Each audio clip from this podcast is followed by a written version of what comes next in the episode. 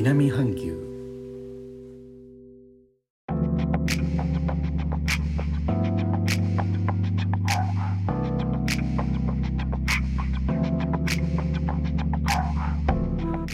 インドネシアから高野です。日本との間約6000キロジャワ島中部の古い都ジョクジャカルタからお送りしております。日本とは一味も二味も違う東南アジアのライフスタイル声でお届けします。感染症の変異株 B11529 オミクロンですがインドネシアの近くでも検出され始めています。シンガポールでは12月1日に入国の3人からうち1人はモザンビークから南アフリカ経由で残り2人も南アフリカから入国。いずれも軽症で治療中。同じ航空機の濃厚接触者は全員が隔離。市中での感染拡大は確認されていません。続いて12月3日マレーシアの保健大臣は国内でオミクロンの最初の症例を検出したと発表しています。この人物は11月19日にシンガポール経由でマレーシアに到着した南アフリカからの留学生。この留学生はシンガポール入国時に陽性の反応隔離を解かれた後マレーシアへ。その後 WHO がオミクロン株を懸念される変異ウイルスに指定したことから検体を再検査し判明。当人はワクチン接種済みで症状は出ていない模様です。両国ともアフリカを中心とした地域からの渡航を禁止する措置をとっています。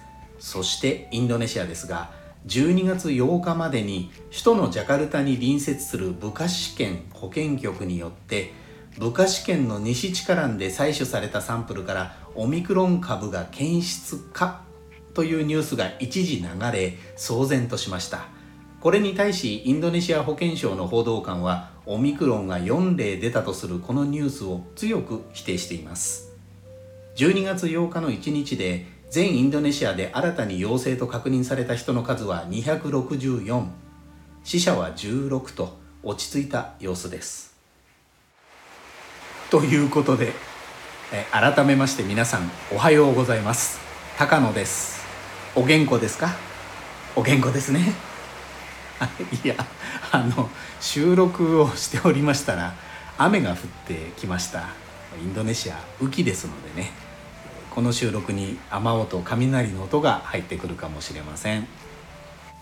このチャンネルでは珍しい朝の配信ですが私今日12月9日木曜日の夜 TBS ラジオの YouTube と連動した番組「明日のカレッジ」月曜から金曜日本時間夜10時22時から生放送。こちらの番組内の「ニュースコーリング」というコーナーにリモートで出演させていただく予定です。詳しくは概要欄の方をご覧ください。社会情勢などによっては変更になる場合もあります。あらかじめご了承ください。まあねインドネシアもこの火山の噴火とかねいろいろあったからインドネシアの現状について話すんだけどもなあまったらどすっぺね。最後までお聴きいただきレターコメントもいつもありがとうございます。インドネシアから高野でした。